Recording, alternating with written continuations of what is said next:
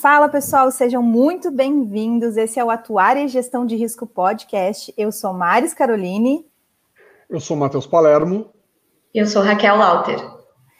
E hoje eu tô aqui com um tema especial que é gestão, ah, os riscos financeiros em atuária. A gente é, conversou durante essa semana, chamei o Matheus e a Raquel para estarem aqui comigo num bate-papo descontraído, sem aquela formalidade toda do nosso dia a dia, para que a gente pudesse estar tá transmitindo conhecimento em relação a riscos financeiros, mas também aplicando lá na prática. Então, a nossa intenção e a nossa, nossa nosso objetivo é transformar conhecimento em algo prático, em algo que a gente enxergue no nosso dia a dia. Para isso, eu estou na companhia hoje do Matheus, que é atuário também, formado, formado pela URGS, proprietário de uma, de uma corretora, também tem ampla, ampla, ampla, amplo conhecimento já na área de seguros, pelo fato de trabalhar é, com a parte de corretagem. E a Raquel, que hoje é atuária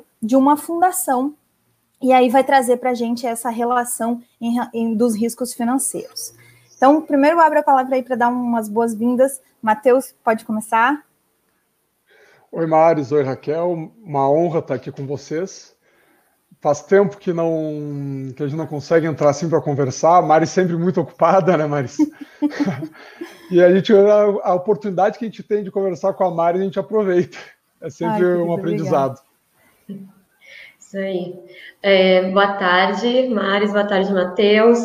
É realmente uma honra estar aqui dividindo esse momento com vocês e com certeza é uma grande oportunidade para todos nós conversarmos sobre esse assunto que é super importante e termos a Maris nos conduzindo, que é um grande exemplo para nós. Muito obrigada pelo convite, Maris. Espero obrigada. que a conversa seja bem produtiva. Obrigada. Você que está aqui no ao vivo, olha, a gente já tem 24 pessoas nos assistindo. Eu ainda nem disparei o, o convite para todo mundo lá no WhatsApp, vou fazer isso daqui a pouquinho. É, mas seja muito bem-vindo. Pode colocar aqui nos seus comentários quem você é, da onde é que você é, se você é atuário, é, coloca seu nome, coloca sua pergunta, coloca sua contribuição, a sua dúvida, que a gente vai, é, na medida do possível, adicionar. A ideia aqui é a gente poder formar um conteúdo contributivo, quer dizer, quem está nos assistindo pode entrar sim aqui na conversa e, e, colocar o seu exemplo. Eu já botei aqui na tela para a gente ver algumas pessoas que estão aqui e já fizeram os seus comentários, já deram a sua boa tarde. A, a, Fernanda, o Reinaldo, a Etienne, a Laura, o Gabriel, alguns conhecidos da gente, né? Sim. A, a Mirinha Vasconcelos, tá? Muito obrigada aí pela presença. E a origem da nossa linha de conteúdo está nessa atuação do atuário na, em fundos de pensão. A gente tem uma, um, um, conhecimento que pode ser dentro da atuária, que pode ser aplicado lá no cálculo de seguros, que pode ser aplicado na parte de cálculos de vida, que, e a, a terceira etapa assim que a gente acaba atuando e que a gente quer trazer à tona é a questão dos riscos financeiros, é a questão da atuação do atuário no lado do ativo quando a gente tem a constituição de um fundo de pensão. Então, é dali que surge a nossa linha de conhecimento e de atuação. E aí, o Matheus, conversando comigo lá no Instagram, falou: Olha, eu estou estudando macroeconomia na pós-graduação. E eu vejo que a gente, atuário, tem que conversar mais sobre isso, saber mais disso. E é dentro dessa linha que surgiu, né? Então, por que, que a macroeconomia é importante para a atuária? Algum dos dois quer arriscar? É, eu acabo tendo um pouquinho mais de convivência com a macroeconomia por um interesse próprio mesmo. E acabo que a gente acompanha muito, cada vez fica mais em voga essa questão do, dos efeitos da macroeconomia dentro do nosso dia a dia. Isso acaba afetando também o todo atuário que vai operar o, junto do ativo, né? O atuário muito importante no passivo, muito importante também no ativo, para poder tomar as, as decisões certas numa situação diferente para o cenário brasileiro, né? A gente teve lá desde os anos, dos anos do início dos anos 90 uma política de meta de inflação, uma política de que o mundo começa na Nova Zelândia a controlar mais esse, essa questão. E o Brasil, no final dos anos 90, já começa a ter esse cuidado. Então, já começa a ver uma redução gradual. Houve ali alguns, algumas aventuras no meio do caminho que ficaram clara, claro o resultado, o revés, mas, além disso, acho que é bem importante, sim, o atuário agora, principalmente, começar a atentar para o que, que vai ser feito com o ativo, uma vez que não se tem mais aquele conforto de ótimas rentabilidades com risco baixíssimo. Então, cada vez mais a macroeconomia vai ser importante dentro da atuária, uma vez que a gente vai ter um ativo que precisa ser muito cuidado, precisa ser muito trabalhado. E dentro da minha visão daí, eu já não acredito mais numa, numa alteração muito drástica dessa taxa de juros. Eu acho que os ganhos que a gente teve com políticas de meta, o, tri, o tripé macroeconômico, todo esse cuidado que foi tido, no, foi, foi sendo aplicado nos últimos 20 anos, eu acredito que não vai ter ninguém que vai querer. Já teve ali no meio do caminho uma tentativa, sem citar nomes, algumas tentativas de flexibilização que trouxeram alguns resultados que todo mundo viu que não era o esperado. Então, não acredito que daqui para frente, por mais populista, por mais descompromissado com as políticas monetárias, eu não acredito que vá haver uma, uma alteração nisso. Então, com essa taxa de juros já, com esse patamar de juros já hum, mais normal, né, que ainda para fora do país ainda é um absurdo para outros países, mas com uma política monetária mais estável e um novo patamar de juros, sem dúvida, todo mundo que preza por, um, por uma poupança, por a, pela troca de algo hoje para ter algo no futuro, vai ter que entender mais do que está sendo feito. Tanto o atuário na gestão do ativo, quanto os participantes, patrocinadora, o pessoal vai ter que começar a entender um pouquinho mais do que está acontecendo. Exatamente. E Raquel, aproveitando essa linha, quais os aspectos assim recentes na atuária dentro, exatamente dentro disso que o Matheus vem falando, que é a, a, a, mudança ao longo dos últimos 15 anos, vamos botar, para não falar recentemente só, da taxa uhum. de juros. O que, que isso significa lá no fundo de pensão? É, então, esse é um dos assuntos mais importantes e sempre em pauta, né, dentro do, do fundo de pensão, mais especificamente na área atuarial e na área de investimentos. Um, realmente não é uma mudança tão recente assim, já vem há algum tempo essa tendência de queda na, na taxa básica de juros, mas um, a mudança em termos legais e práticos realmente é bem mais recente, né?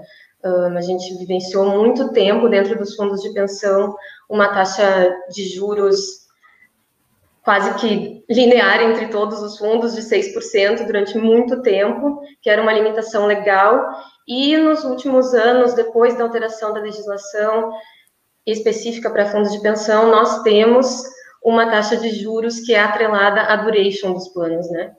E aí depois, Mari, se tu quiser entrar em mais detalhes, né, sobre a duration, mas o ponto que eu acho que a gente pode retratar sobre a realidade dos fundos de pensão é justamente esse desafio em conseguirmos definir uma taxa adequada para precificar o nosso passivo e que também consiga refletir a realidade dos investimentos que ah, o fundo de pensão consegue um, aplicar, os, os, investimentos que a, o fundo de pensão entende como adequados dentro da legislação, obedecendo todos os parâmetros legais, e buscando o equilíbrio, né?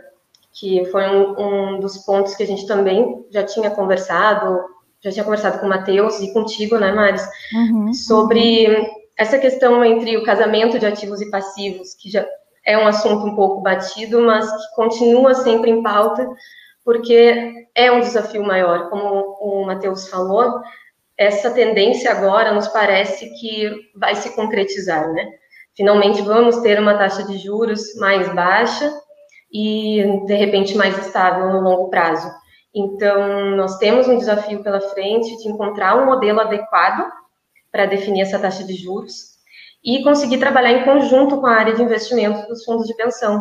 Isso eu acho que é um dos grandes uh, desafios e o que a gente deveria tentar buscar de, de forma mais efetiva, assim, com uma comunicação adequada dentro do fundo de pensão e trabalho em equipe. Acho que todos os fundos de pensão, um, independente do porte, né? Claro que a gente sabe que quanto maior o fundo de pensão, geralmente melhor a estrutura interna para poder ter esse tipo de trabalho. Mas as consultorias atuariais uh, também dão muito apoio para os fundos de pensão, para aqueles que são menores.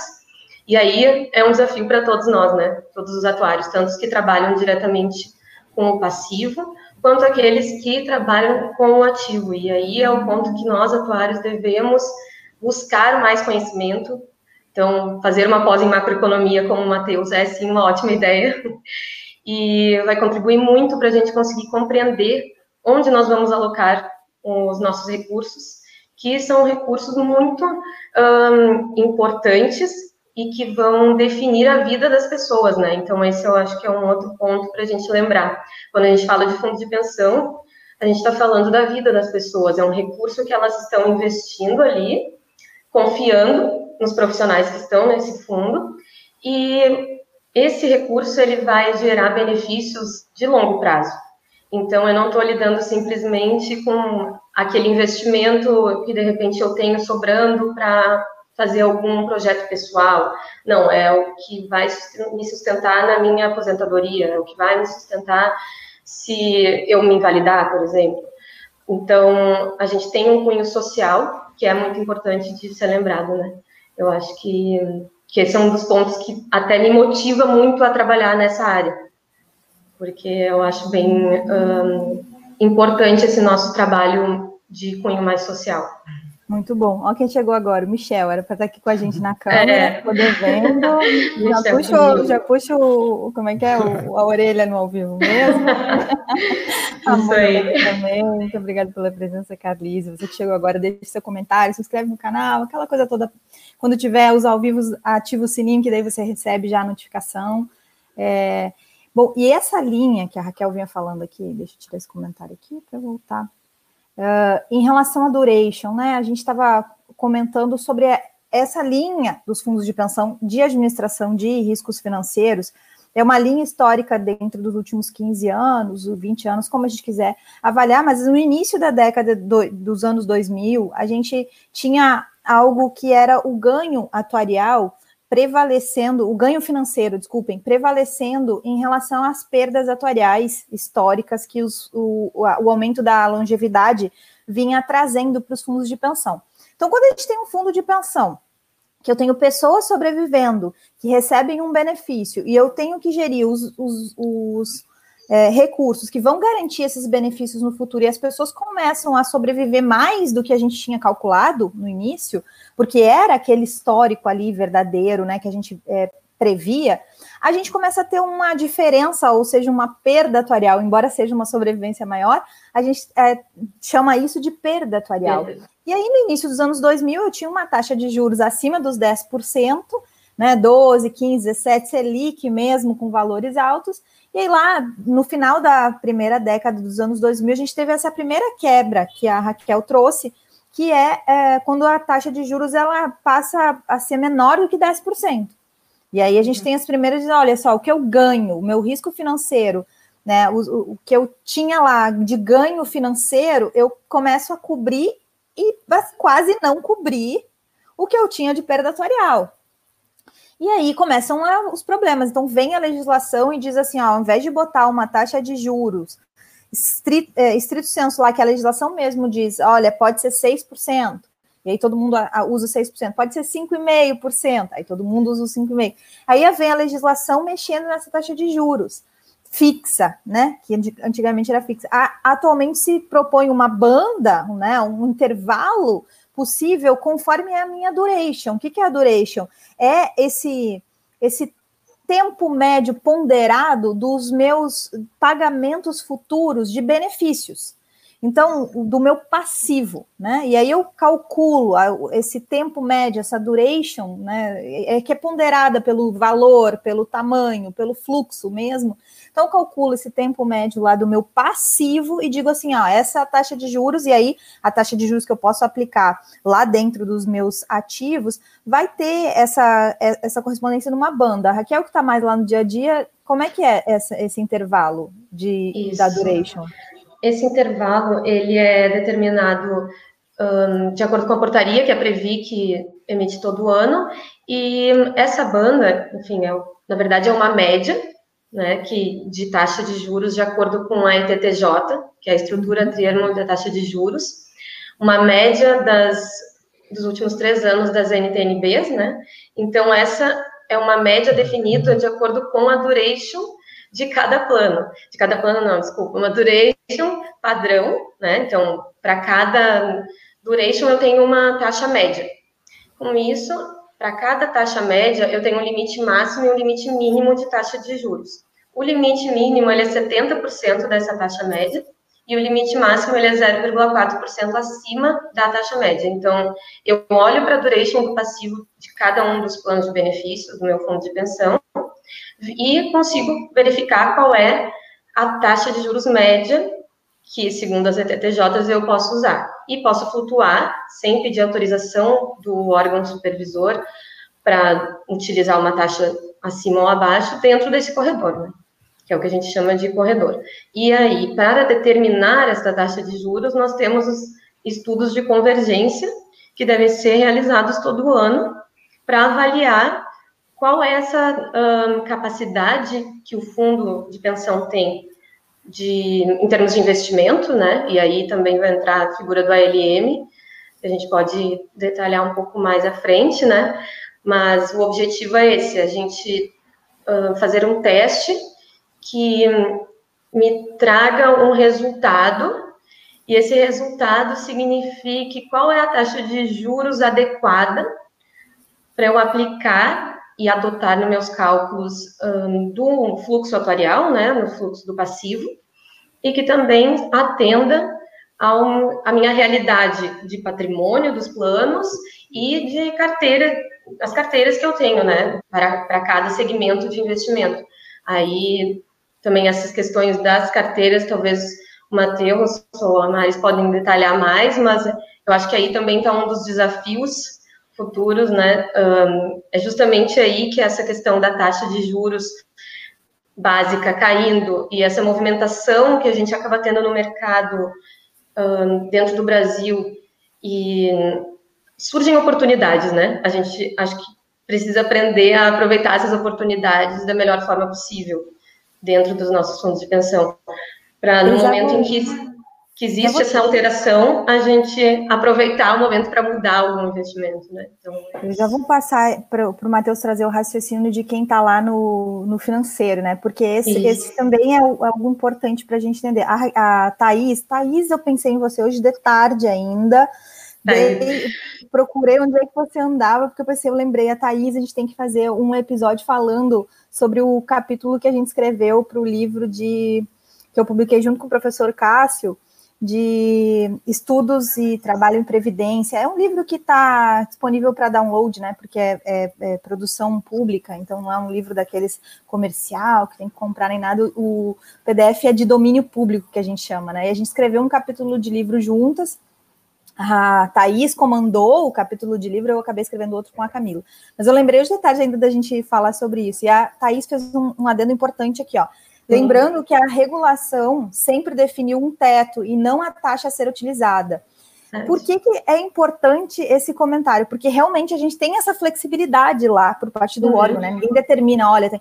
mas o que, que acontece na prática? A gente falou logo no início do, do nosso da nossa, da nossa live aqui. Olha, eu quero pegar um conhecimento e trazer ele para a prática. O que acontece na prática? Todo mundo utilizar, acabava utilizando a taxa mais alta, porque quando eu trago o a valor presente, os benefícios futuros a uma taxa mais alta, eles são menores, e aí, portanto, eu tenho que ter uma reserva menor, e aí eu tenho menos déficit de reserva, ou é, passivos a constituir. Então, aí, aí vem todo o entendimento é, com, é, completo né, do que, que é um regime de previdência. Hoje tem um monte de atuário aqui assistindo a gente é, isso é óbvio para a gente atuário, mas não é óbvio para a grande parte da população, né? Para a grande maioria da população. Quando eu uso uma taxa, ele, o órgão me permite uma taxa de juros maior, e quando ele vai. Tanto que o movimento do órgão regulatório acaba tendo que ser para reduzir a taxa de juros para adequar com a realidade da rentabilidade futura, que é o cenário novo que se apresenta.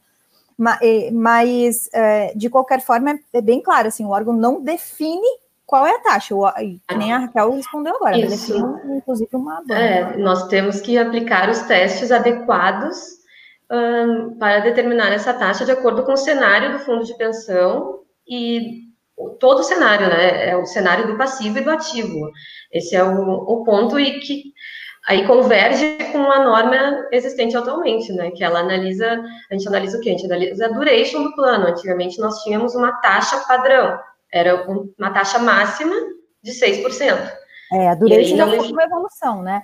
Isso. E, e, nesse sentido, a gente vai ter mais uma evolução que a gente ainda está no caminho, ainda está buscando. Eu sei que a Thais é uma das pessoas que está lá dentro do, dos órgãos também, é, tentando é, tanto explicar essa questão da explicabilidade do porquê que a gente precisa, o próximo passo, que eu não vou citar agora ainda o que, que é, porque eu quero primeiro uhum. que o Matheus explique para a gente, tá, mas é, dê, né, dê aqui a sua consideração a pessoa que está lá, trabalhando na parte do ativo, com os investimentos, ela pensa o quê? Qual é o raciocínio de quem está acostumado a estar tá, é, fazendo a gestão de fundos que tem que render, taxa de juros tem que render, render, render. Como é que a pessoa que está lá pensa? Por que, que tem um, né, uma diferença?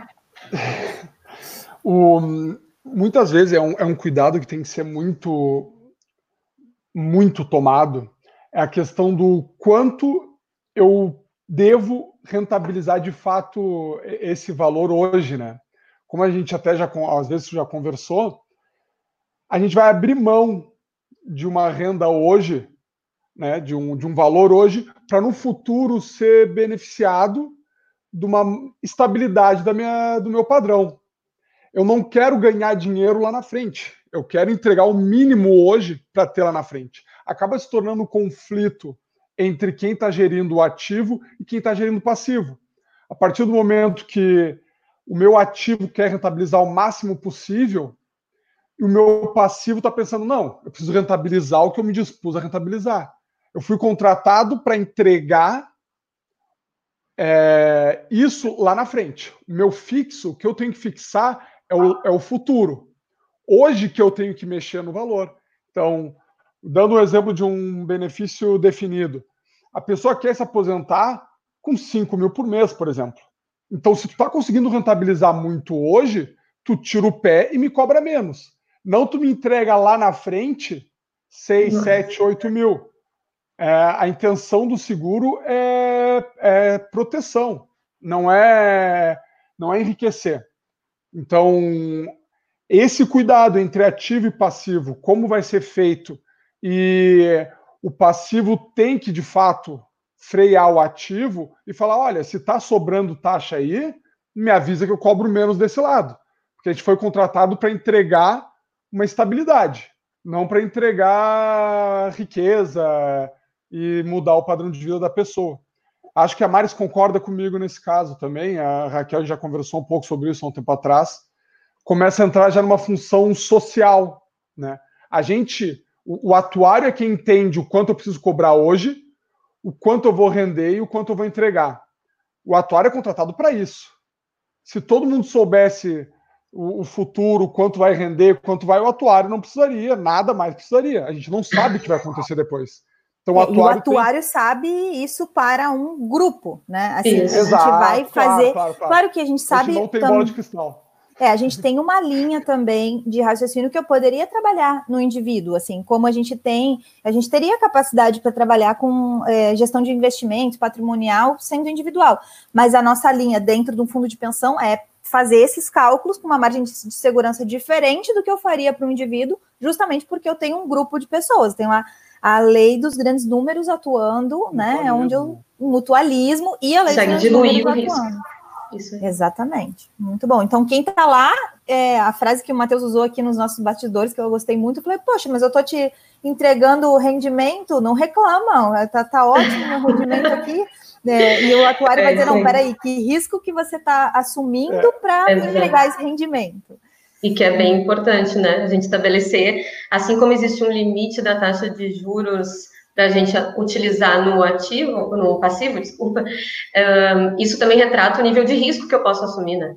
Então, claro que dentro da, da área de investimentos eu vou ter várias outras limitações, mas uma coisa está atrelada à outra, né? Eu não posso assumir mais risco do que os meus participantes também estariam uh, aceitando, né? Eu quero é receber o meu benefício no futuro, muito bem, obrigada, né? E não hoje ter uma rentabilidade muito alta, mas arriscando o que eu me propus a receber, né? E a pagar. Tá?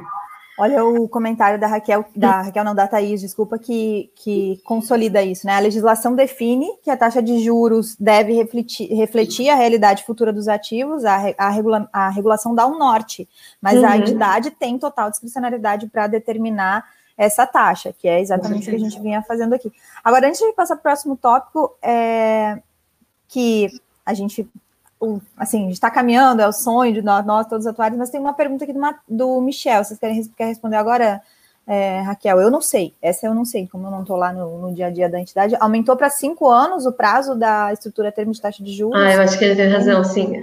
Sim? Tá. Eu falei três anos, né? Tá, aumentou para cinco, então, viu? Por que, que o, Mateus, o Michel devia estar aqui? Bonito. É.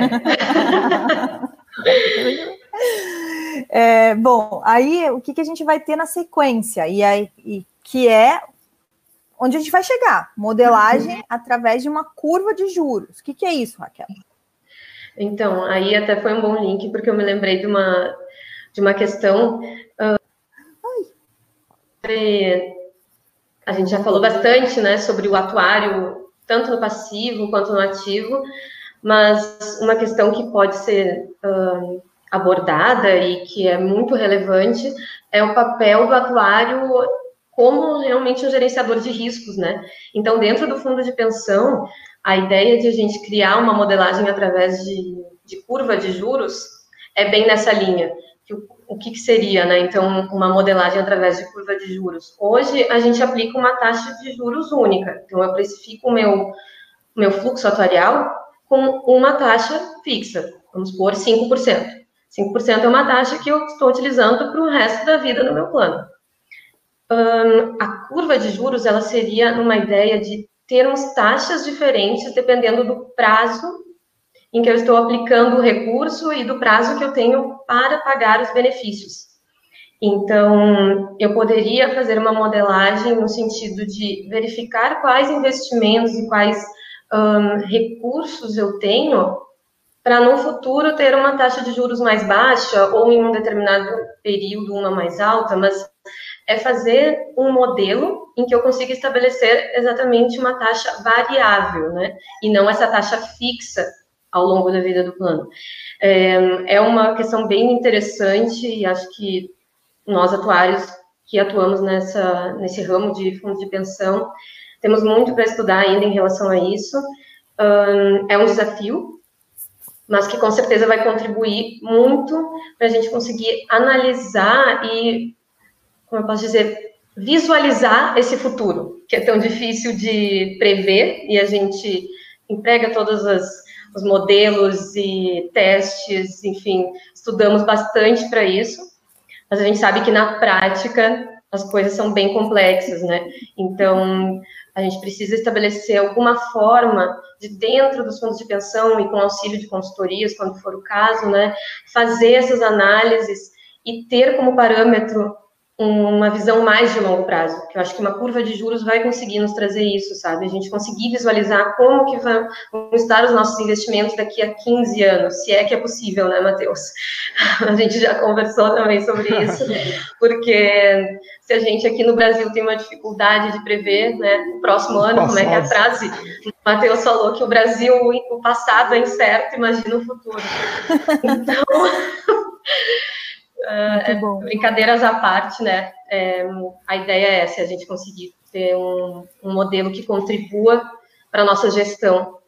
Dos, Quer dizer, um modelo onde eu vou usar é, 6% no próximo ano, 5,5% nos próximos três anos, e aí eu tenho alguma estrutura onde eu é, consegui uma forma de, de dizer que os meus ativos, conforme eu assumi o risco, permitem com que eu, eu assim, os meus passivos permitem com que eu tenha ativos que me rentabilizam mais nos próximos 10 anos e menos depois de 10 anos, ou daqui a pouco não, eu tenho o meu passivo que tem uma duração menor, eu tenho que pagar ele logo, eu tenho uhum. muita gente se aposentando agora, né? E, e, aí eu não posso correr esse risco, eu tenho que ter algo muito mais seguro, mais resgatável de, de uma forma mais rápida, e aí eu consigo fazer esse, Aí é que surge o ALM de verdade, porque eu vou Sim. ter. O que é o ALM? Asset Liability Management, ou seja, gestão de ativo e passivo, onde eu faço esse casamento, né? O management de gestão, mas é no sentido de casar o fluxo de quanto que eu vou ter que gastar com benefícios de verdade, dado que as pessoas vão se aposentando, e quanto que eu vou ter que ter de rendimento ou de resgate de títulos lá no ativo. Eu vou casar essas duas coisas. E aí a uhum. necessidade de entendimento do passivo. Eu vou precisar entender qual que é o passivo para fazer uma política de investimento. Senão, como é que o Matheus, eu vou dar o dinheiro na mão dele, ele vai botar querendo render, render, render, render, 12, 15% de taxa de juros, olha que está ótimo, com, com, sem necessariamente eu conseguir... Agora realiza hoje. É, me dá é, aqui para pagar hoje os, não, hoje não. os aposentados. Não, hoje não, é. Mas não reclama, estou é. te dando rentabilidade. Por isso que não existe um modelo pronto, né, Maris? É tudo muito adequado à realidade de cada plano e cada fundo de pensão. Então, assim, não existe um modelo pronto, eu não tenho como te entregar uma fórmula mágica que vá se adequar para todos os casos. Não, eu preciso analisar cada realidade. Então, eu vou ter planos mais maduros, que eu preciso ter uma segurança maior e liquidez, porque as pessoas estão uh, aposentadas e eu preciso pagar hoje o benefício, mas em planos mais novos, com uma perspectiva de mais tempo de rentabilização, eu posso sim assumir mais risco uh, e aí cobrar menos hoje, né? Então, esse é o ponto. Nós precisamos sempre lembrar que é, é muito muito importante verificar a realidade de cada plano. E aí o atuário também, de novo, tem que estar muito em alerta e ter essa sensibilidade e esse cuidado, né, de analisar o risco de cada plano. E aí, Matheus, nesse sentido aí, qual a função, quando eu tenho alguém trabalhando lá num fundo de pensão, de quem trabalha em investimentos, que deve entender essa função social que tu vinha falando do, do, do fundo de pensão? Como é que tu entende isso? Acho que agora começa a ter bem mais, tá? Eu acho que hoje o, o ativo tem uma, um compromisso muito maior com além do que vai entregar, a forma como vai entregar, e a gente começa até a ter uma questão de educação que é muito importante para dentro de todos que estão envolvidos na, no, em, todo, em toda essa equação, né? Onde tu vai ter que ter uma patrocinadora aprendendo o que está acontecendo, como as coisas estão acontecendo, participante, os assistidos, tem que começar a ter um, um diálogo maior entre todas as partes, para que as pessoas comecem a entender que é uma situação diferente, não se ganha mais dinheiro sentado, acabou a, a história de entrega para o governo, o governo me o soberano me paga um ótimo rendimento sem ocorrer risco algum, não vai ter mais isso, não acredito que isso deva, deva mudar, tem que ser feita tomadas atitudes muito erradas por um, por um tempo muito grande, Olha aí, Matheus. Dentro vi... dessa linha aí, a Thaís perguntando qual é a tua opinião sobre o ajuste de precificação dos títulos públicos. Eu não É, a questão de, de, marcar, marcar na curva ou marcar mercado. É, é. é. Tu tem que ter um, tu tem que ter uma patrocinadora, um participante muito qualificado para tu conseguir marcar mercado. O cara tem que tomar um revés de 2, 3% a menos por falta de liquidez o Brasil ainda sofre muito com liquidez no, em título de renda fixa. Não, se a bolsa começa a ter stop, como teve agora com essas crises, por causa de liquidez, imagina título público, renda fixa. Fica muito complicado. Então tem que ter uma, uma tranquilidade para que todos esses envolvidos vejam o revés de um ano inteiro quase jogado fora e entender, não, a gente está marcando ao mercado. Ok. O problema qual é de não marcar mercado? Quando vai marcar na curva, tu só vê o problema lá na frente, né? É, não. Mas quando tu o marca dia... mercado, tu internaliza uma, uma, uma aleatoriedade ali na, no preço, quanto é que vale, uma volatilidade, internaliza uma, uma volatilidade Isso. que não necessariamente você vai realizar. Exatamente. E aí eu trago para dentro da mesma discussão que não é uma volatilidade minha, porque ela só é minha se eu for realizar. E se eu só tenho fluxo futuro, não é. Então, de novo, é, depende da entidade, né? Mas qual, qual daí eu acho que se torna um problema, tá? É uma, é uma, uma realização que eu não preciso fazer, mas a partir do momento que eu começo a ter estresse por causa dessa volatilidade, os meus eles me obrigam a fazer. Não sei se, eu consigo me, me, me fazer entender. Tu tem o fundo, o pessoal querendo aportar o máximo no fundo, quando o fundo não, não queria ter mais, mais capital, a capacidade dele já está estourada, e quando ele precisa de, de um valor interessante, é a hora que ninguém mais quer entrar no fundo. Então, tu tem que ter uma maturidade do teu participante para que ele não te não queira investir no, no fundo, né, no fundo de pensão, não queira começar a fazer aportes maiores no momento inoportuno e não queira rever as, a, a, os aportes dele no momento completamente oportuno. Então, Sim, que é o momento agora, né, Matheus? Ah, a gente está no meio de uma crise, então justamente linka com o que tu está falando, né? Esse não é. é o momento de participante pensar, por exemplo, em resgatar. Em não sair... é hora de resgatar, não. Aí tem um podcast antigo que, que quem o podcast e vídeo aqui também, que é com o Marco Ponte falando sobre uma lei que estava trans, tra, eh, transitando agora sobre poder mexer, né? Enxergar a Previdência como uma reserva, e aí então eu, eu posso resgatar e toda essa flexibilidade que ele ficou lá uma hora, a gente ficou conversando sobre isso, falando sobre essa necessidade da gente entender que isso não deve ser feito, por que, que isso não deve ser feito, que, que a Previdência não é, é reserva de, de urgência, e qual, é o problema economicamente falando e socialmente falando quando a gente começa a achar que pode usar essa reserva e tudo mais. Agora, eu tô aqui, eu preciso registrar a presença do Nazareno com a gente também, super é, é, é, contribuindo nas redes sociais e de conteúdos Sim, e tudo mais. Depois o tenho vários, eu adoro quando todo mundo coloca esses comentários aqui, porque realmente acho que é isso que faz a diferença de um ao vivo. Porque se fosse para a gente fazer um conteúdo onde a gente ia ficar aqui expondo só as nossas ideias, a gente podia gravar e soltar para vocês depois, mas não é. A nossa intenção aqui realmente é conseguir aproveitar os comentários. A Fernanda está falando aqui, ó, alteração de normativo significa o futuro de participantes e assistidos, que é essa linha mesmo. Tais como saudamento, equacionamento, é importante o estudo de viabilidade futura das reservas acumuladas, das taxas. Sim, né? Se a gente não pode fazer essas alterações e essas implementações sem esse estudo. Então, Sim. altamente importante. Mari, deixa eu só voltar na pergunta da Thaís que ela fez para o Matheus, porque eu acho que. Um, da marcação a mercado, pode ir. Uhum. Mas quem está aqui fez comentário, daqui a pouco eu vou botar na tela e a gente vai tá. olhar cada um deles, tá, gente? Tranquilo. Porque a, a Thaís comentou sobre o ajuste de precificação, né? Uhum. O que, uhum. que acontece no, dentro do fundo de pensão?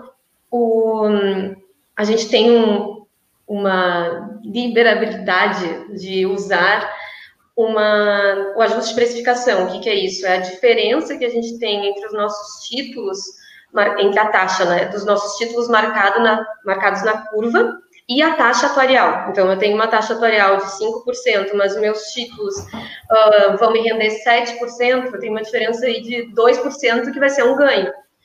Hoje, a gente utiliza esse ganho para avaliar o nosso nível de solvência, né? Então, esse ganho hoje, ele determina o quanto eu estou deficitário, superavitário, né? No momento de eu avaliar se, se eu devo equacionar um plano, um plano que esteja deficitário, por exemplo.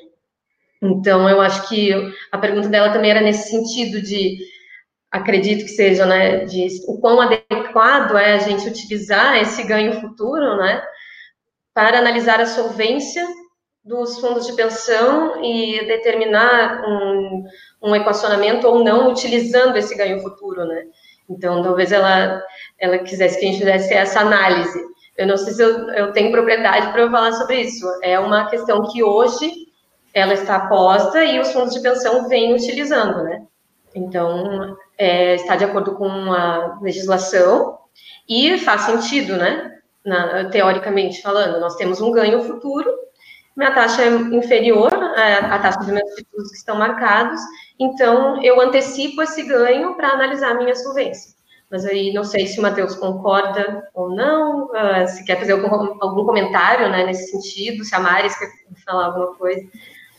É como se a gente dissesse assim: ah, se é favorável a mim, eu internalizo. Se não é favorável. exatamente. exatamente. Assim, tu não pode ficar mudando o tempo todo. Sincero, né? É, se eu não vou realizar esse ganho futuro, é, de fato eu não tenho ele, eu tenho ele como projetado. E aí, se ele faz parte da minha solvência ou não, é algo que é, é por esse tipo de incertezas é que existe a necessidade de a gente fazer cálculos horários com margem de segurança, com tudo mais que a gente vem discutindo aqui. Sim. E o Matheus, o Matheus não, o Michel é, falou assim, ó, muito interessante essa discussão sobre a, a utilização de taxas de juros variáveis, que é quando a gente vai é, falar em uma escadinha de taxa de juros, ou então uma curva mesmo, onde eu tenho uma função que diz qual vai ser a taxa de juros, que pode mudar a cada mês. E aí ele faz uma comparação da que eu perdi. aqui o, o, comentário dele, está dizendo aqui, ó, seria mais ou menos nessa linha da utilização de tábuas geracionais, que é quando a gente tem tábua de mortalidade diferente, conforme a data de nascimento do indivíduo do meu plano. Então, é, é e isso faz todo sentido, atualmente falando, a gente sabe que faz todo sentido. Alguém que nasceu em 1920 tem uma probabilidade de morrer aos 40 anos ou aos 60 anos, diferente, e aí já nem está mais vivo, né? É, 1920, é, Tá, vamos pegar 1950, que nasceu em 1950, tem uma probabilidade de, de é, falecer de, aos 30, 40, 50, 60, 70, 80 anos, diferente de quem nasceu nos anos 2000. É, a gente já sabe disso, e aí quando a gente internaliza isso no cálculo, normalmente o que, que acontece? Os nossos benefícios futuros eles são maiores, porque eu estou internalizando um aumento de sobrevivência para dentro do cálculo. Uhum. Mas é isso aí, quando eu diminuo a taxa de juros ao longo do tempo, e aí curva de juros pressupõe da realidade que a gente está vivendo é que ela vai cair, e aí eu estou internalizando, sim, um, um, uma, uma, uma, um aumento nos meus fluxos futuros de pagamento, né? É, é bem importante a gente fazer essas discussões e, e conseguir levar para a prática, né? Porque na, quando a gente estuda academicamente, tudo faz muito sentido, mas a gente tem que lembrar que na prática também traz muito risco, né?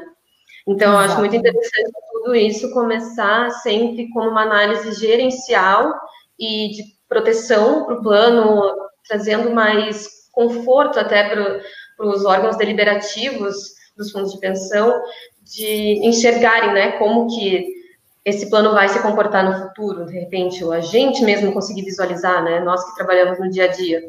Mas no momento de aplicar isso na prática, eu sei que a Previc, né, a Thaís pode fazer algum comentário sobre depois, já estão estudando algo nesse sentido, e acho que a gente tem bastante para avançar ainda nesse assunto, né? Uh, acredito que não, não sei se tem algum fundo de pensão que já aplica tábua geracional, acho que não, uh, em termos gerenciais, né? Mas é uma, é uma tendência de, de futuro que vai contribuir bastante para as nossas análises, né? Ó, respondendo a tua pergunta, era bem nessa linha, né? O efeito disso na solvência que a Thaís estava se referindo. É, achei, imaginei que ela queria saber. ela, ela olhou para o passivo. É, naturalmente, né? Aí, olha aqui, ó, a, a Mônia vai falar para a gente, né? Só, só, lembrando que a suspensão e análise no, no Conselho Nacional de Previdência Complementar é mais voltada aos planos, né, CD e CV, ou seja, de contribuição definida e de contribuição variável vocês vão ver que na medida do possível, dentro, dentro da linha de quando eu lembro o que significam as siglas que a gente usa, aqui eu vou sempre dar prioridade para a gente falar os nomes por completo, para a gente não ficar falando no, numa, numa atuarialês, né, assim, da, daquela coisa que só a gente entende, mesmo que a gente saiba. Então, quando ah. a gente lembrar de falar os nomes completos, é bem importante. Aí a Tereza está fazendo uma pergunta para a gente. Ó, gostaria de saber se existe estudo para suspensão do equacionamento. E aí está ligado ao que o Alexandre falou aqui, ó, que o CNSP estava avaliando né, algumas alternativas, inclusive a suspensão de algumas contribuições. Está tudo ligado com esse momento de crise. Sim. Tudo ligado com o momento de crise e, como a Mônia falou, um, mais para os planos CDs e CVs, né? Porque nos nossos planos VDs, suspender uma contribuição é um risco muito mais elevado, entra em outra esfera de análise, né? Quem, nós, atuários, sabemos que a contribuição que se paga num plano BD, ela tem todo um cálculo atuarial por trás e pode comprometer muito mais, né, o, o fundo de pensão em termos de solvência, liquidez, enfim. Um, então, a análise que está se cogitando é nos planos CDs e CVs, ainda não temos uma definição sobre essa questão, mas é nesse sentido de estarmos no meio de uma crise e um, que as pessoas estão com uma necessidade muito maior de utilizar os seus recursos para fins extremamente essenciais, né, de, de sobrevivência, mas tudo tem que ser muito bem pensado, porque como a gente já vem falando aqui desde o início, né, o fundo de pensão, ele entrega previdência, ele entrega uma segurança futura. Então, até que ponto eu posso abrir mão disso, mesmo que seja por um período curto de tempo, para conseguir me beneficiar, né, dessa disponibilização dos recursos para outro fim.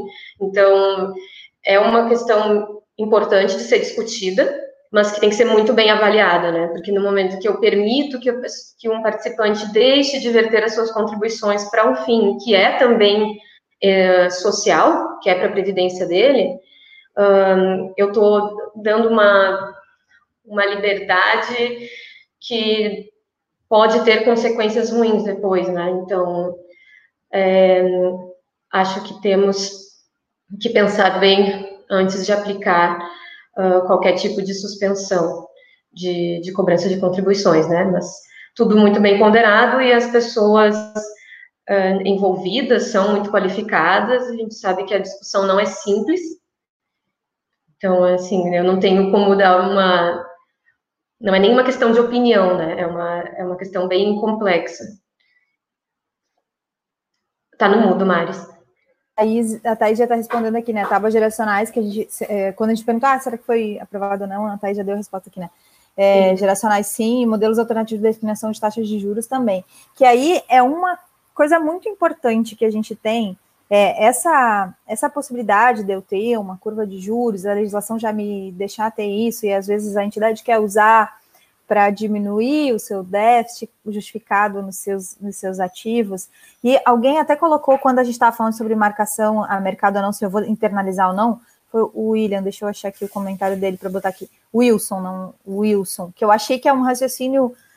Eu estou me distanciando um pouquinho do que a legislação diz pode ou não pode, e estou me aproximando do nosso é, raciocínio atuarial do que faz sentido tecnicamente em termos de equilíbrio que ó, a marcação, se é para ser de mercado ou na curva, não dependeria do ativo e no caso aqui depois do passivo, quer dizer, uhum. é, quando que eu vou precisar realizar? Se eu preciso realizar mais rápido e está marcado no futuro, aí eu vou internalizar ou não. É, quer dizer, sim, esse raciocínio deveria estar tá dentro do nosso cálculo. E aí, quando o órgão possibilita que a gente utilize tábuas geracionais, curva de juros, e já faça o que eu uma correspondência que eu faço com o que acontece lá no mercado de, de seguros, né, tradicional de seguros, e não no que a gente está falando aqui de previdência, é o mesmo movimento que o mercado de seguros hoje faz para internalizar os seus cálculos através de modelos internos, ou do que a norma internacional IFRS 17, que vai ser, vai vai vai estar tá entrando aí em vigor em 2023, 2024 no Brasil, a gente ainda não sabe, mas que já possibilita eu olhar para minha seguradora é, já, já, já possibilita essa visão. Olhar para a minha seguradora internamente, entender quais são os riscos que eu assumi e calcular as minhas provisões técnicas, a minha gestão de recursos financeiros, através da realidade da, da minha carteira que eu tenho de segurados, de tipos de, de, de, de, de carteiras que eu tenho diferentes, né? Então, eu dou uma discricionariedade para dentro da, nesse caso agora de previdência, da entidade, onde eu digo se eu vou usar ou não, tábuas geracionais e que tipo de curva de juros que eu vou dar. Agora, eu preciso explicar para o órgão regulador, para garantir socialmente esse cálculo, que a gente está adequado de verdade com a realidade, não simplesmente que eu estou querendo atender o que a, a resolução está fazendo, dia, ou mostrar que eu estou solvente. Né? Não, então, tem que ter é correspondência prática, né? O Gui fez uma. O Guilherme Schuller, a gente chama de Gui, porque tá Gui aqui também, mas é que o Gui também foi aluno lá na URGS, então a gente tem uma proximidade e se conhece pessoalmente. Então, perguntando sobre a taxa de juros, por que, que se utiliza a taxa de juros em avaliação atuarial em regime de repartição simples? E aí? E aí, quem vai responder? Não é o meu, o meu foco de, de atenção. Oh, é, Thaís, quiser dar uma comentada aqui embaixo também pode ajudar a gente. Mas, ó, o que, que, que, é o regime de repartição simples? O que está entrando e o que está saindo de dinheiro é o que se usa. De qualquer forma, quando eu tenho que olhar para um modelo de sustentabilidade e eu olho a diferença de pessoas que estão na ativa e as diferenças de pessoas que estão no, no, no, na, na, no né? não é no passivo, é na, na inatividade, na inatividade. é, na inatividade, porque eu tenho também uh, aposentados, aposentados, pensionistas, tenho né, todo um, um, um recurso ali de inativos. Os inativos e essa proporção, porque o regime de repartição simples trabalha com essa proporção, né? De, de uhum. pessoas de um lado, pessoas do outro, e aí o caixa que é gerado e o caixa que é gasto, né? Para dar essa, esse equilíbrio ali é, momentâneo, tempo a tempo. Mas é, esse, esse, esse, esse número de pessoas que anda no tempo, né, que muda de condição, ou que eu aumento minha base de ativos, ou que eu aumento minha base de, minha base de inativos, ela está relacionada a um valor de dinheiro. E esse valor de dinheiro, é, eu, se eu puder internalizar no cálculo, é melhor. Né? Se eu tiver como pensar na taxa de juros atuando ou de um lado ou do outro, vai ser melhor para o meu cálculo. Na pior das hipóteses, vai continuar como se fosse o mesmo cálculo se ela fosse zero. Sim. Então, não, assim, dentro de um modelo atuarial mais complexo de gestão, faz sentido sim eu trazer para a análise o que, que vai acontecer com a minha taxa de juros e não só o que vai acontecer com a minha composição populacional de quem está na atividade e quem está na inatividade. Tá? Então, assim, pelo menos é, atuarialmente falando, independente do que está na legislação, é o que a gente deveria estar tá caminhando para isso. Claro. É, tem mais uma. Vocês querem mais alguma contribuição? Porque eu tenho. Não, a gente tem mais é um tópico. Claro que a taxa de juros ela faz, tem uma importância muito maior em outros, num regime de capitalização, né? É. Ou em repartição de capitais de cobertura, mas. Uh, é o que a Maris falou, né? A taxa de juros, como a gente está sempre falando de recursos financeiros, independentemente do modelo um, atuarial adotado, e do regime financeiro, a taxa de juros sempre vai ter um papel é, muito relevante, né?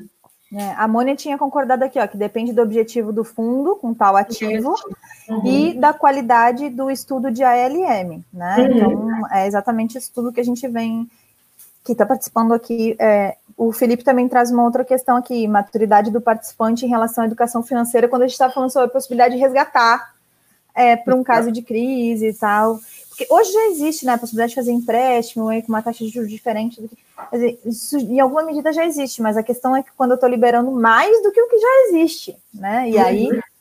É, mas uh, uma, uma questão importante que a gente conversou também, acho que a gente não comentou aqui ainda, é o quanto toda essa alteração no mercado financeiro e a queda da taxa de juros desperta interesse das pessoas, né, em compreender o que acontece, né? A gente conversou bastante sobre isso, Matheus, que hum, eu, eu, percebo entre nós, né, no nosso dia a dia, a gente já tem se interessado muito mais em, poxa, eu não posso mais deixar o meu dinheiro ali na poupança ou só em um título público, porque não é o suficiente, né?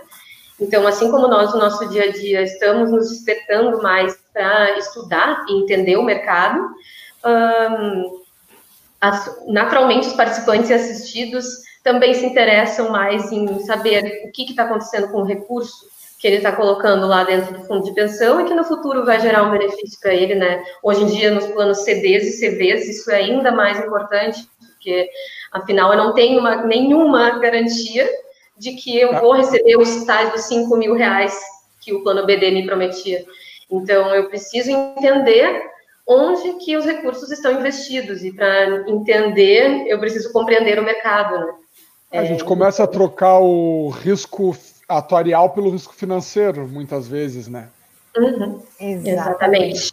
exatamente. Ó, o Reinaldo está falando exatamente nessa linha. Ó. Dado o novo cenário econômico do Brasil com a taxa de juros baixa, o desafio se torna grande em realizar os investimentos com mais é, e menos risco para cada tipo de plano de benefício. E aí também os beneficiários buscam entender o que, que é que está acontecendo com essa história. Está baixando taxa de juros, está me falando que está faltando dinheiro, mas como é que é isso? É. E, e, né, o, pessoal vê a, o pessoal vê a queda da taxa de juros como é bom para todo mundo, é maravilhoso para todo mundo, eu não sou prejudicado em nada. Uhum. Se tu te qualificar, tu não é prejudicado. Sem te qualificar, tu vai ser prejudicado sim. É, o desafio é maior, né? E aí, claro. para explicar isso para o participante que antes não se preocupava, porque estava tudo sempre muito bem, obrigada, agora a gente tem que explicar, né? Ah, e o Michel falando isso, exatamente isso. Eu acredito que nesse momento de crise, as entidades fechadas de previdência ah. complementar devem trabalhar fortemente na ampliação da comunicação com os participantes e assistidos. É isso aí. Com certeza. A Mirinha, que estava aqui antes, Maris, ela é da área de comunicação, no fundo de pensão, né? Uhum. E com certeza também vai concordar com isso, né? Que a gente precisa cada vez mais aprender a se comunicar.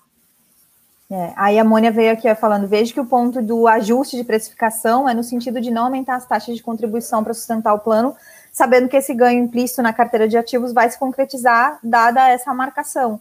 Ela fez um, um, uma sequência aqui também, ó, falando em considerando a obrigatoriedade de se realizar estudo quando a capacidade de manter os ativos marcados a vencimento, né? Então a gente precisa é, realmente ter esse, esse entendimento amplo. Isso. Uh, deixa eu ver aqui.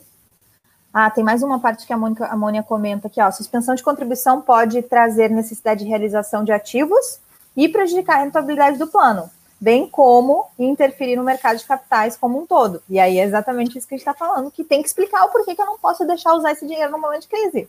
É, tá aí, é, nossa, uma frase assim, Mônica, muito obrigada por essa.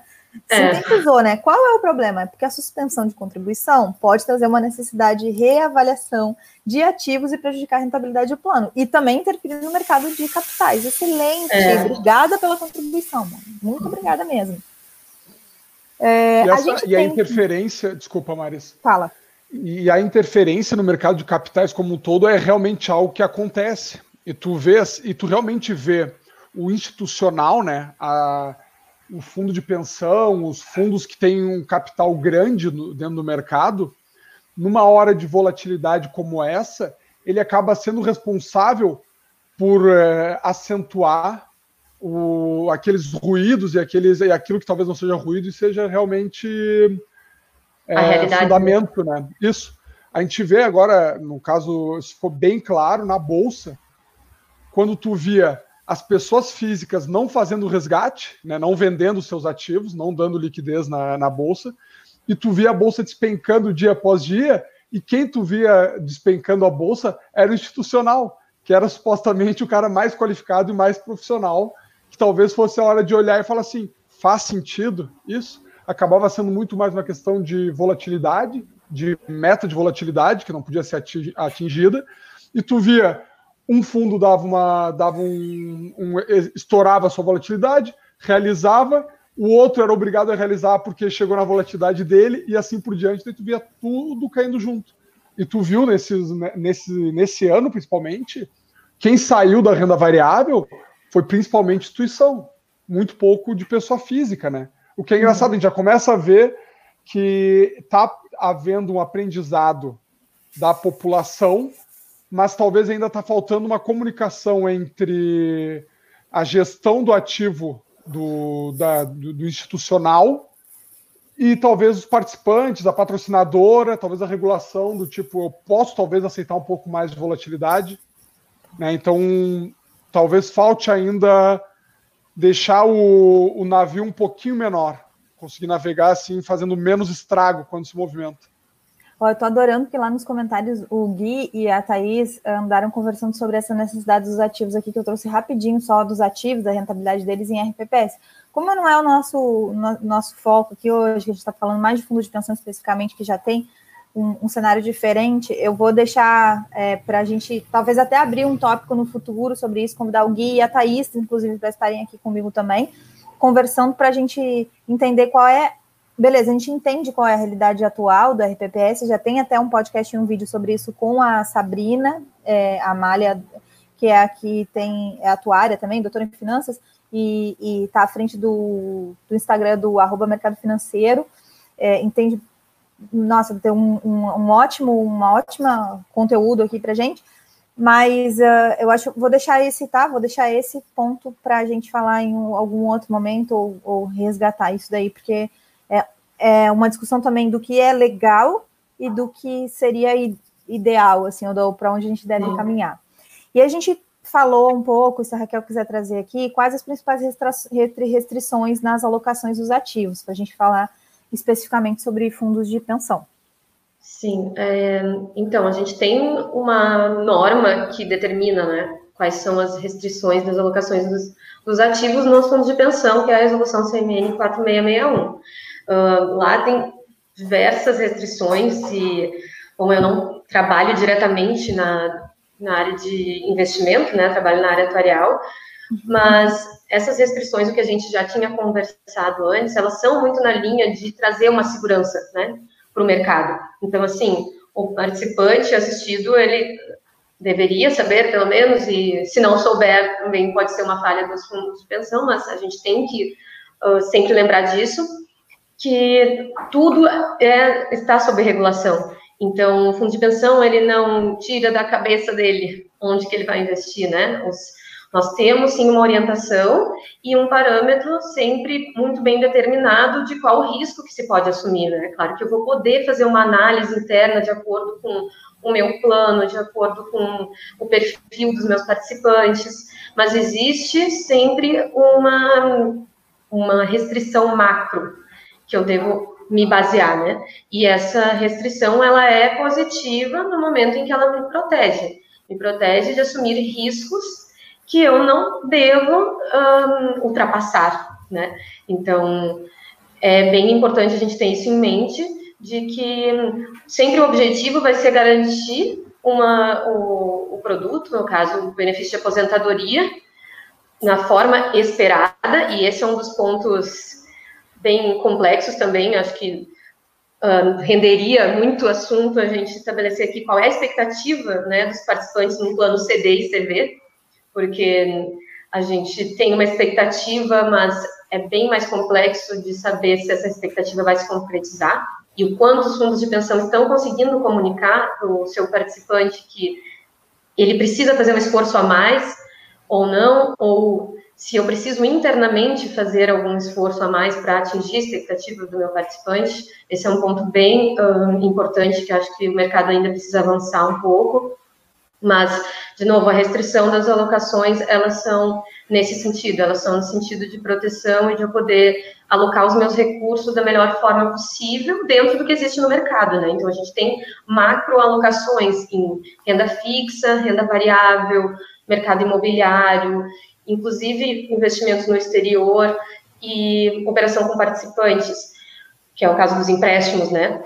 Investimentos no exterior é até uma das coisas que eu estava conversando com o Matheus, porque eu não tenho conhecimento de todos os fundos de pensão, mas acho que se algum faz, um, é bem diferente, né? Porque a gente não tem isso na maioria dos casos. E eu até perguntei para o Matheus o que, que ele achava, assim, se seria um caminho, se isso é uma alternativa ou não, quais são. Tem a taxa de câmbios, né? Está internalizando é. o risco de câmbio, no caso. Exato. E aí volta lá na macroeconomia, né? Entendimento Exato. de gestão de risco de câmbio. Deixa eu é, registrar uma Acho... participação aqui da Claudinha, da Cláudia ah, Mestrini, meu Deus do céu, sou fãzona, Claudinha, que legal é, de ver você aqui. Né? E ela fala, traz um ponto muito importante, que é a questão da reavaliação anual de todos esses cálculos que a gente vem falando aqui, né? Uhum. Que essa marcação de curva mercado também, mas quando a gente fala dos cálculos também de do tamanho do passivo, de como é que estão alocados os ativos, dessas restrições que existem, a gente vai ter é, reavaliações anuais que são sempre necessárias, justamente no momento agora linkando com o momento de crise, então nem se fala, né? Onde a gente tem uma mudança de cenário total, né? Principalmente para verificar a liquidez Sim. da carteira, a duration da carteira, todas essas Com coisas. Com certeza. Assim. No mínimo anual, né? No mínimo anual, no mínimo porque anual. dependendo do cenário, a gente deveria fazer mais. Não, os nossos controles podem ser menores, mas assim, em relação à nossa obrigatoriedade mínima, sim, né? A gente vai estar tá falando.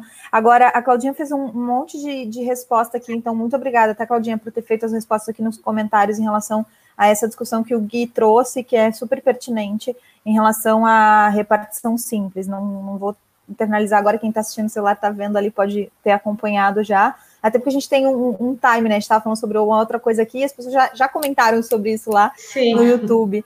E aí a Liliane é, Rodrigues está perguntando aqui no caso dos planos com segregação de massa também, é, lá que o movimento né, que veio se fazendo lá no RPPS e nos outros movimentos. Então, olha como é vasta a quantidade de conteúdo Sim. que a gente ainda poderia estar tá falando aqui é, na nossa assunto live. É muito longo, né? É. E aí, a, a outra é importante, o Michel trouxe o que tu estava falando agora, é, sobre de frustração, né, de expectativa, né? É, eu, a gente tem um último tópico do que a gente separou, que é uhum. para a gente cumprir aqui a nossa função de, de satisfazer essa curiosidade que o Matheus até trouxe para as nossas conversas anteriores. Ah, beijocas para vocês, ó. Hum. é, o, que o Matheus até trouxe nas nossas conversas de bastidores é porque a pessoa que está de fora, que entende um pouquinho de mercado financeiro, uh, vai estar. Tá, vai estar tá lá dizendo assim, ah, mas por que eu vou investir no fundo de pensão se, não, se tem taxa de administração, se tem taxa de, de, às vezes, maior, rentabilidade menor, porque tem restrições, essas que a Raquel trouxe aqui, que nem, nem cabe a gente aqui estar tá trazendo exatamente o que está escrito lá na lei, porque daí é só ler a lei. É, mas sim esse Exato. entendimento, né, que a gente se propôs a, a trazer para a mesa de discussão aqui. Mas uh, uh, perdi meu raciocínio agora. Hum, ah, por que, que é importante, né? Por que, que a pessoa pode decidir, por que, que ela deveria decidir qual, qual é um dos fatores maiores de existência do fundo de pensão? Vou botar o tópico aqui na tela, que é o quê? Da, o incentivo da paridade da contribuição, né? Não fica isso, né? O que, que acontece lá no fundo de pensão que a pessoa faz com que eles existam, né? Do contrário, a gente poderia buscar esse conhecimento e fazer uma autogestão da, da Previdência, no caso. Sim, é, isso é uma grande vantagem do nosso sistema, né? Que é o quê? Eu, como participante de um fundo de pensão, eu tenho a minha empregadora contribuindo junto comigo. Ou seja, Vamos lá, para cada um real que eu coloco no, no fundo de pensão que eu estou, a minha empregadora também coloca esse um real, com alguma limitação, né? Geralmente é um percentual de contribuição em cima do meu salário, e a patrocinadora, que no caso é a minha empregadora, ela acompanha esse percentual de contribuição até um limite.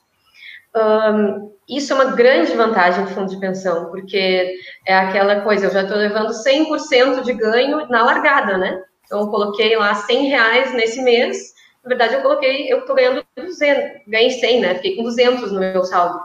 E, poxa, isso é uma coisa que o Matheus, que está investindo há tempo já, vai dizer que é uma grande vantagem, né? Claro que a gente tem outros custos associados e vantagens para a própria empresa de ter uh, esse benefício para os seus funcionários. Mas olhando da perspectiva do funcionário, né, do participante do fundo de pensão, isso é uma grande vantagem. E é mais um incentivo que faz com que crie, uh, esse fundo ganhe uma importância ainda maior, né? Porque, poxa, eu já estou com uma grande vantagem para constituir a minha reserva e o meu saldo para uma aposentadoria futura. Então, é, simplesmente assim, não tem como alguém me dizer que não é uma vantagem, que isso não é um bom investimento. Eu, eu tenho que provar agora para o meu participante que eu tenho muito conhecimento e capacidade de utilizar esses recursos que ele está colocando na minha mão, né, no fundo de pensão, para entregar aquilo que ele espera. E aí, de novo, volta né? naquela, até que a Mariana Sabino comentou, né, sobre a questão de perfis de investimento. A gente tem vários fundos de pensão no Brasil que oferecem, né, perfis de investimento. O que, que é isso? O participante que acredita que ele ainda tem mais tempo até a aposentadoria e que ele vai poder arriscar um pouco mais para conseguir uma rentabilidade maior e concretizar aquela expectativa dele, ele pode sim assumir mais riscos, né? Então a gente cria uma ainda uma complexidade maior para gerir esses recursos, mas que é muito importante para o participante se sentir participando, né, da gestão. Parece redundante, mas é isso. Na verdade, os participantes eles são donos uh, no fundo de pensão junto, né, fazem parte daquele, da, da instituição. E é muito importante a gente conseguir passar essa, essa segurança para os participantes. E aí, com incentivo de paridade, é algo que muitas pessoas gostariam de ter e não tem. Então, assim, quem tem essa oportunidade é, é algo muito, muito bom, muito bom mesmo, assim. É, vai constituir uma reserva e um colchão, né, muito maior com esse incentivo. Exatamente. E aí, claro, né, tem que se fazer um planejamento efetivo para que essa, esse incentivo que existe hoje ele seja frutífero, né? Então, eu não posso desperdiçar ele. Por isso que é, um, é uma contribuição que é de cunho social, né? É tudo, é tudo pronto para que o participante se aproxime do fundo, né? A patrocinadora tem um benefício em oferecer isso também, porque ela consegue reduzir custos se ela fosse fazer outra, outro tipo de benefício. E o participante começa a ter um valor é, investido, um valor seu muito maior, e que não tem por que não trazer para ele a, a, vontade, a intenção de começar a ver o que está acontecendo. Entender a sua realidade, para qual é a, o prazo de, de necessidade dele, entender se ele pode hoje aceitar um pouquinho mais de volatilidade ou menos volatilidade, e assim se, se educar nesse quesito. Acho que a, a paridade é uma forma que, a, que o participante tem de se educar mais e a patrocinadora de reduzir custos. É, uhum. Sem dúvida é uma vantagem, sim. Uhum. Exatamente. É, Bom, a gente está finalizando aqui hoje. Eu queria agradecer, Matheus e Raquel, pela disponibilidade de participação, pelo, por aceitarem esse desafio, assim, e estarem aqui contribuindo. É, cada um das suas casas, eu botei várias vezes aqui, fica em casa, fica em casa, porque esse momento favorece com que a gente possa fazer mais vezes essas transmissões, embora esse movimento, esse, esse, esse, esse tipo de conteúdo e canal já vinha acontecendo desde janeiro, né? Então a gente conseguiu intensificar a nossa a nossa nosso alcance através dessa nesse momento, né, de crise. A Carlise fala um último comentário aqui para o cenário atual de crise, para os planos que possuem déficit, que necessitam de aporte, tanto participante como patrocinadora, como ficaria com essa crise atual? Eu acho que o cenário, quando a gente tem uma crise atual, ele muda completamente em todas as. É difícil a gente aqui especificamente responder, né? Como é que ficaria.